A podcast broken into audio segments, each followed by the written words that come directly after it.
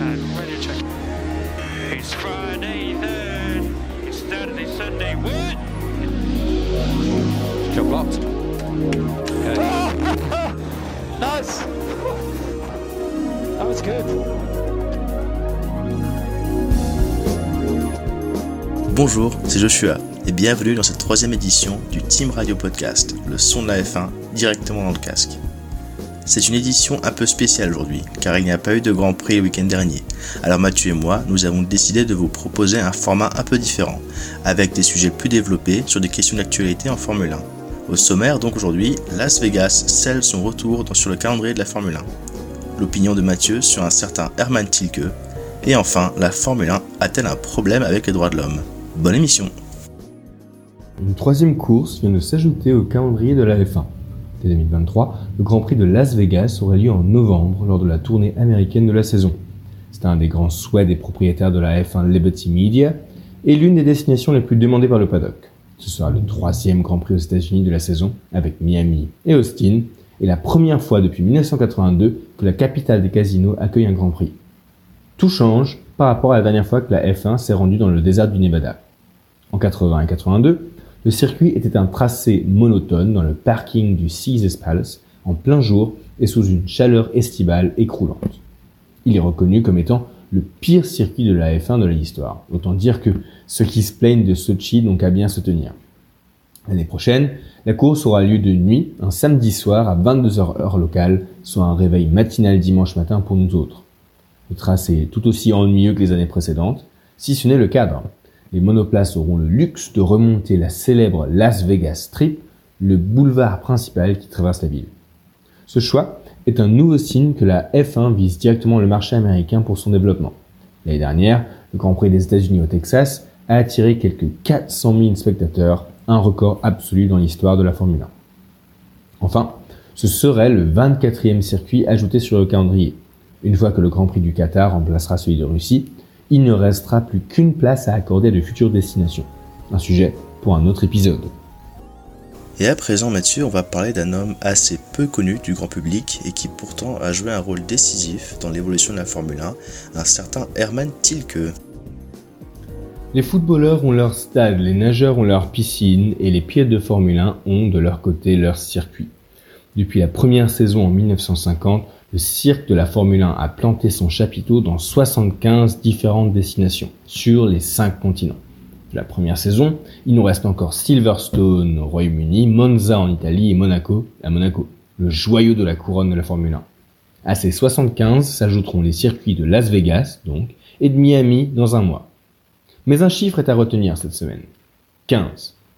Depuis 1998, 15 circuits ont accueilli un Grand Prix. On ne compte pas les circuits qui ont été rénovés, comme Hockenheim ou le Castellet. Et de ces 15 circuits, 14 ont été dessinés par un seul homme, Herman Tilke, le sujet de ce focus cette semaine. Le seul qui n'a pas été en son nom, Jeddah, en Arabie Saoudite, n'est autre que l'œuvre de son fils. On compte désormais 98 Sepang, 2004 Sakir, Shanghai, 2006 Istanbul, 2008 Valence, Singapour, 2009 Yas Marina, 2010 Corée, 2011 Boud en Inde, 2012 Austin, Texas, 2016 Bakou et Sochi, 2020 Losail, qui avait été à l'origine conçu pour la MotoGP, 2021 Jeddah. À ceci, il faut ajouter 2020 le circuit au Vietnam, qui aurait dû être sur le calendrier, et 2023 Igora Drive, le futur circuit en Russie. Hermann Tilke, si on s'attarde sur l'homme, est un architecte pilote de course allemand. Il possède son entreprise, Tilke Engineering, spécialisée dans la planification et la construction de circuits automobiles depuis les années 80. Et depuis 1998, tous les circuits de Formule 1, d'une façon ou d'une autre, lui sont attribuables. Les critiques sur les premiers circuits n'ont pas tardé à venir. Les critiques qui pleuvent vers, ces circuits sont très souvent le fait qu'ils sont tous les mêmes, parce qu'ils possèdent certaines caractéristiques communes. Sont des longues lignes droites qui sont devenues de plus en plus longues jusqu'à dépasser le kilomètre puis le kilomètre et demi à Shanghai. Elles sont suivies d'épingles ou de virages lents, et les virages rapides qui entrecoupent ces longues lignes droites sont typiquement sans âme et à figure et à tracé géométrique. Les pistes sont extrêmement larges. À titre d'exemple, celle de Silverstone fait à son maximum 14 mètres de largeur, alors que Sepang en Malaisie faisait minimum 15 mètres et 20 mètres de large sur la ligne droite des stands. Ensuite, il y avait une tendance à privilégier la beauté des bâtiments plutôt que la qualité réelle du circuit. On pense à Yas Marina aux Émirats Arabes Unis et l'hôtel Baleine qui s'illumine de différentes couleurs, ou du paddock de Shanghai et de ses deux grandes tours. Enfin, ça c'est une critique qui reviendra beaucoup dans les milieux des fans de Formule 1 et le trop de béton. Il n'y avait plus d'herbe ou de bac à gravier dans les zones d'échappement à la sortie des virages ou des chicanes pour pénaliser les pilotes qui sortiraient de piste. En sa défense, il y a de réelles explications derrière cela. C'est une demande explicite de la Formule 1 de répondre à certains problèmes. Premier, c'est celui du lieu, des lieux exotiques. Derrière les circuits au Bahreïn, au Qatar, en Chine ou en Turquie, c'est à la recherche d'un nouveau public plus aisé dans les grandes nations pétrolières et sortir la Formule 1 de vieux circuits européens. Ensuite, il y avait un élément pratique, c'était rendre la course moins dangereuse. En 94, on garde le souvenir de l'accident mortel d'Ayrton Senna, et en réaction, on avait immédiatement introduit des chicanes plus lentes à des endroits, tous les endroits dangereux des circuits, notamment, et cela en vexera certains, à eau rouge.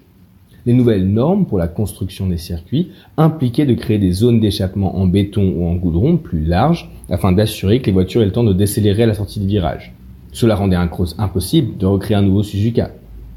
Ensuite, il s'agissait de générer toujours plus de dépassements derrière les longues lignes droites avant qu'il y ait le DRS et d'avoir des pistes plus larges. Dans la carrière d'Elman Tilke, on peut toutefois noter deux vagues, un avant 2010 et un après 2010. Et quand on dit après 2010, dans celui-ci, nous voulons inclure les circuits comme Corée, en Inde, le circuit des Amériques, Sochi, Baku, Losail et désormais Jeddah. Même si on, trouve, on leur trouve encore des points communs les uns avec les autres, ils n'ont beaucoup moins de choses en commun avec les circuits précédents. On conserve certaines caractéristiques. Les lignes droites sont toujours plus longues, des nouveaux records ont été battus à Bakou et auraient pu être battus au Vietnam sur les lignes droites les plus longues du calendrier de Formule 1, et des virages en épingle restaient pour toujours plus de dépassements. Après, il y a eu quelques changements notables. Premier, c'est le succès des courses de nuit de Yas Marina de Singapour qui ont été introduites à Sakir puis à Jeddah. Les sections de virages plus complexes, comme au Texas, qui ont aussi fait leur apparition en Inde puis aurait pu faire leur apparition au Vietnam et à Jeddah, avec des virages plus ouverts et des séquences de droite-gauche, droite-gauche plus longues. Enfin, et c'était le sujet de notre vidéo, de notre podcast la semaine dernière, les circuits hybrides, mi-urbains, mi-permanents. Des nouvelles critiques ont émergé, notamment vis-à-vis de la dangerosité de ces circuits, et surtout, un problème n'est toujours pas résolu. C'est que ça reste la même chose. Ce n'est pas la même recette, mais c'est le même gâteau à la fin.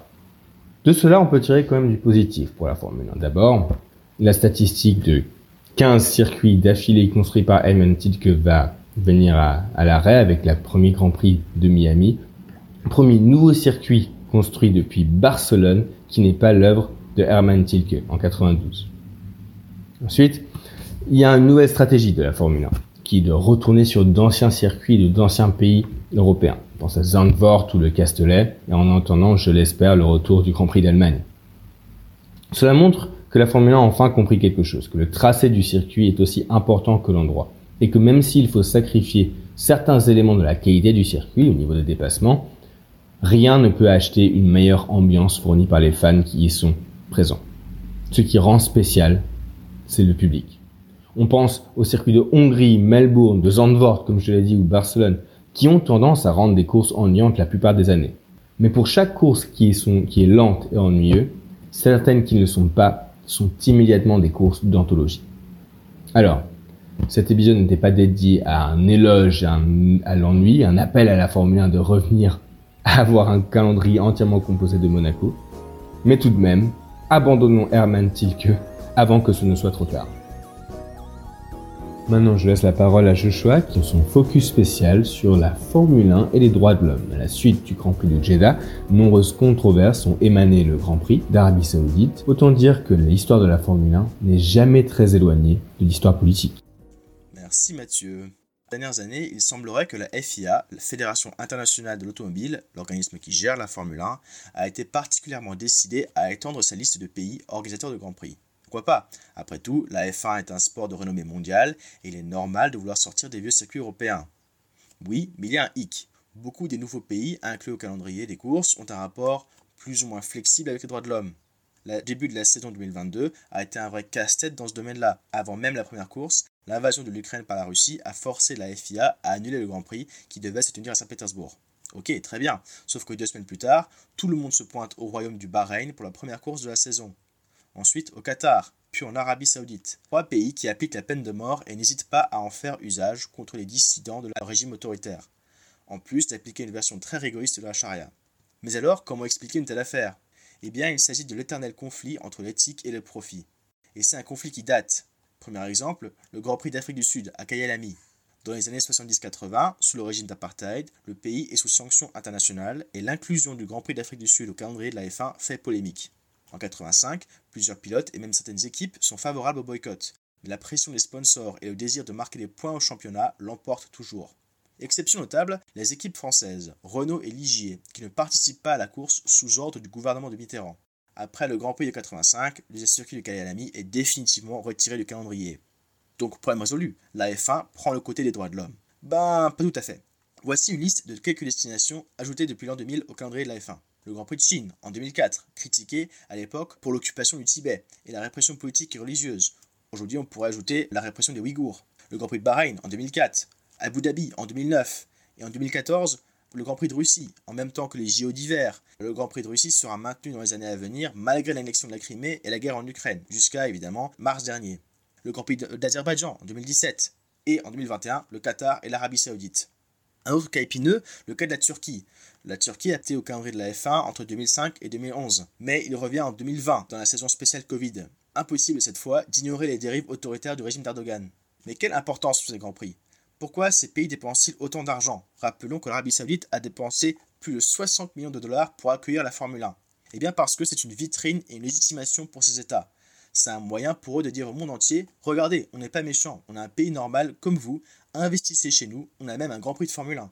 En réponse, certains prennent une posture de protestation. On pense euh, notamment aux Britanniques, comme McLaren et Lewis Hamilton, qui ont pris le, hashtag We contre le racisme après le mouvement Black Lives Matter et portent souvent euh, des drapeaux LGBT contre l'homophobie. Mais factuellement, ça ne change pas grand-chose. Pourtant, la guerre en Ukraine marque un tournant. Pour la première fois, un Grand Prix initialement inclus dans le calendrier d'une saison est annulé pour des motifs politiques. Non seulement ça, mais tout ce qui est lié de près ou de loin à la Russie a été épuré par la FIA. Les pilotes comme Mazepin, qui devaient concourir pour l'équipe Haas, les écuries comme J-Drive Endurance, dirigée par Roman Russinov, même les sponsors russes sont exclus. Malgré quelques voix qui ont dénoncé la russophobie, ces exclusions sont généralement applaudies sinon acceptées par les autres. Beaucoup par contre dénoncent l'hypocrisie chez la FIA. De belles paroles, mais les actions dictées par l'argent. Après tout, la F1 est une entreprise, propriété de Liberty Media, qui veut faire des profits avec des coûts de fonctionnement très élevés. Mais alors, quelle est la solution? Faut-il créer une liste de pays à refuser pour leur habiller les droits de l'homme? Mais alors, qui pourrait créer cette liste? Et selon quels critères? Faudrait-il, par exemple, refuser le Grand Prix du Mexique pour la corruption et la violence endémique dans le pays? Ou interdire le Grand Prix de Hongrie pour la dérive autoritaire du gouvernement? En fait, il faudrait juste faire un Grand Prix en Suisse. Et non, on ne peut même pas puisque la course automobile est interdite en Suisse. Donc, affaire à suivre. Et c'est ainsi que se conclut notre troisième édition, édition spéciale du Team Radio Podcast. Nous vous disons à la semaine prochaine, où nous reprendrons après le Grand Prix d'Australie à Melbourne. Vous pouvez nous retrouver sur Twitter, at Team Radio Pod, et les enregistrements sont disponibles sur Spotify et SoundCloud. Bonne semaine à tous.